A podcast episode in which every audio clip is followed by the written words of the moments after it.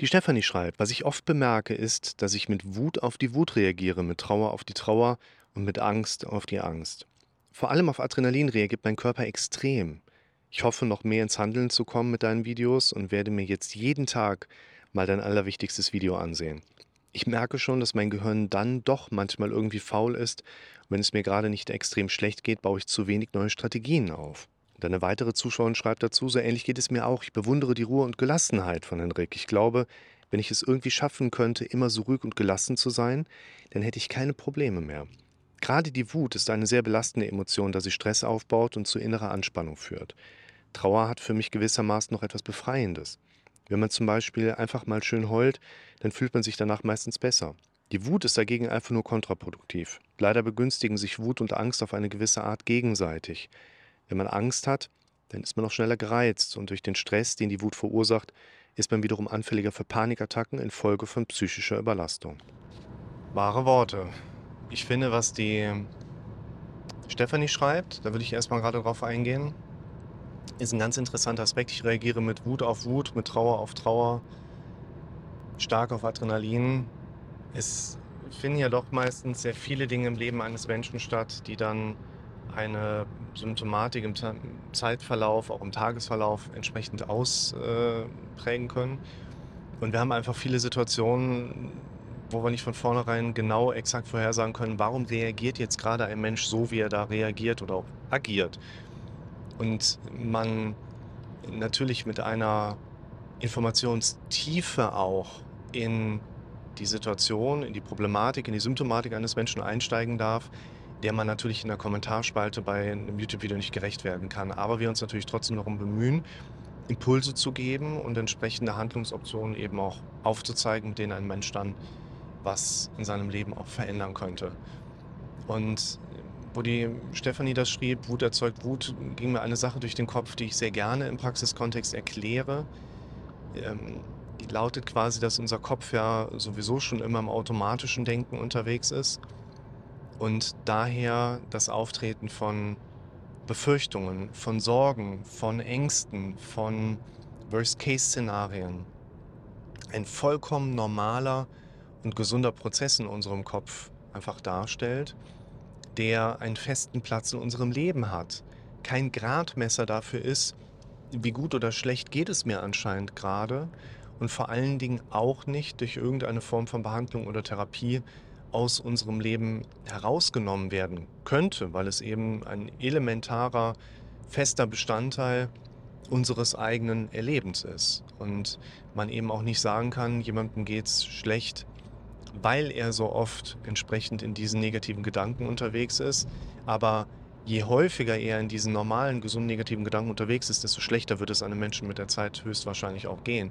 Gerade ganz normaler Prozess, Komorbidität, also das zusammenartige Auftreten von zum Beispiel Depressionen in, in der Nähe von Angststörungen, ganz normaler Prozess. Ich meine, überleg dir doch einfach mal, du hast da ein Thema in deinem Leben, du kommst da nicht weiter, du hast keine wirklich eine Hand haben, dein Leben an diesen Punkten zu verändern, da wird jeder früher oder später einfach deprimiert aus der Kiste rauskommen und dann eben auch vielleicht die Entwicklung von Depressionsmerkmalen und Symptomen für sich feststellen können.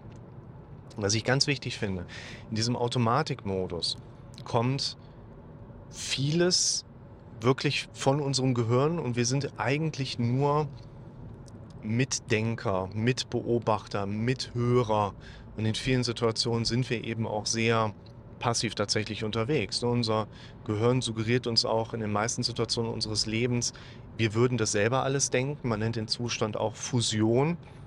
Wer da neugierig ist, schau dir mal das Video an, kannst du meinem Kanal suchen.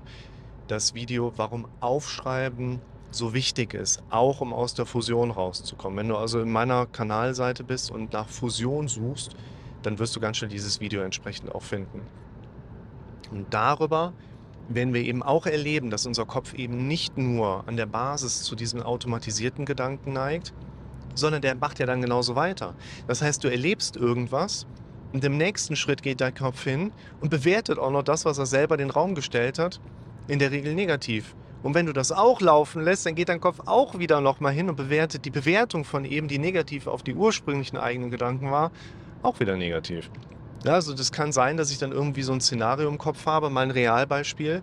Ich habe dann im Kopf: Was ist, wenn Kind 1 reinläuft, nimmt das Messer vom Frühstückstisch, haut auf Kind 2 drauf und wir haben 'n großes Problem. Wenn ich das jetzt unkommentiert stehen lasse, dann wird sich nicht nur eine Angst entwickeln, dass meine Kinder sich gegenseitig auch noch kaputt machen, sondern da werden irgendwann auch relativ rasch wahrscheinlich die ersten Bewertungen kommen: „Boah, das kann doch nicht sein, dass du jetzt auch noch denkst, deine Kinder machen sich gegenseitig kaputt. Was hast 'n du für kranke Splatter-Gedanken im Kopf?“ Und wenn ich das auch wieder stehen lasse, dann bewertet mein Kopf im nächsten Moment auch wieder automatisiert und sagt: „Ey, du denkst nur negativ, du gehst so scheiße mit dir um. Was ist bloß los mit dir?“ Und das sind dann nachher die Gedanken, die wir erleben, wenn wir in 'ner hochgradigen Deprimiertheit oder sogar Depressivität unterwegs sind. Diese Gedanken sind im Grunde genommen vollkommen normal und nicht Ausdruck einer Krankheit, aber wenn wir sie zu oft stehen lassen, die Grundlage eines krankhaften Zustands, den wir mit einem hohen Leidensdruck erleben. Das heißt, die Wut, die auf die Wut kommt, ist vielleicht auch nur deshalb da, weil jemand den Automatismus auch an diesem Punkt hat laufen lassen.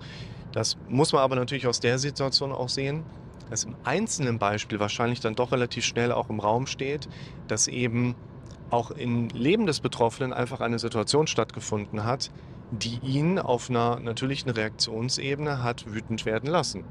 Also, die Wut war vielleicht an dem Punkt eine normale und gesunde Reaktion des Kopfes. Und die Wut auf die Wut war vielleicht auch eine normale und gesunde Reaktion auf das, was der Besitzer des Kopfes dann eben hat für sich in seiner Wahrnehmung so stehen lassen, sodass eben Wut auf die Wut eigentlich ein erwartbarer Prozess ist. Trauer auf Trauer ein normaler Prozess ist. Ich bemitleide mich selber, dass ich so häufig so traurig bin.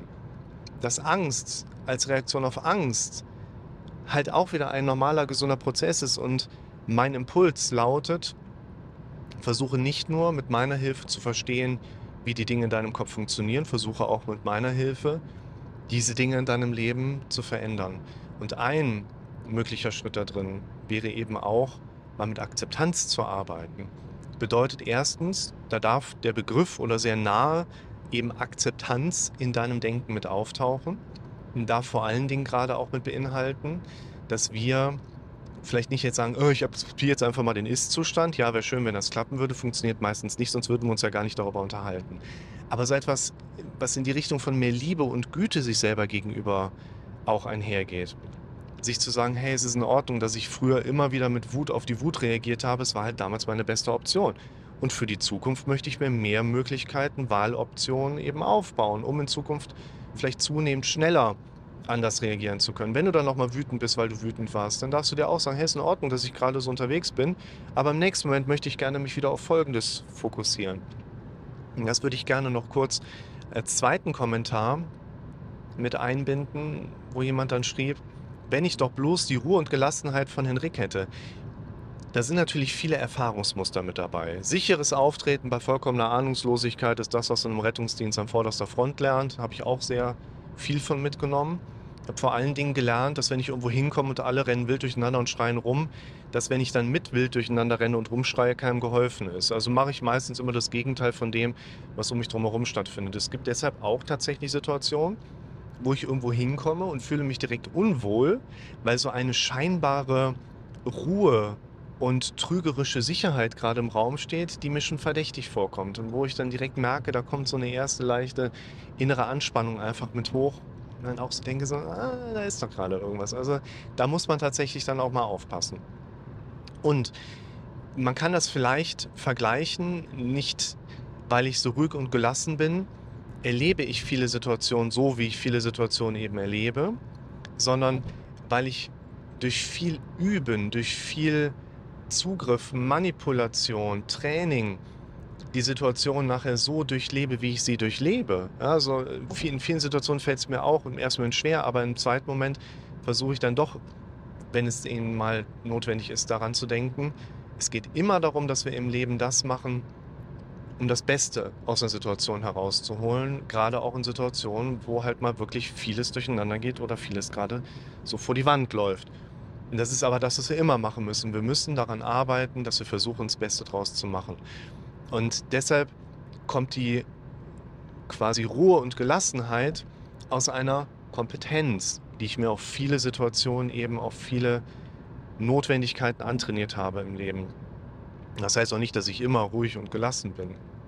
Und vielleicht so als Metapher, um das mal in den Vergleich zu setzen, stellt euch das vor wie eine Ente, die scheinbar elegant über die Wasseroberfläche eines Sees dahin zu gleiten scheint, aber unter der Wasseroberfläche sehr viel dafür strampeln muss.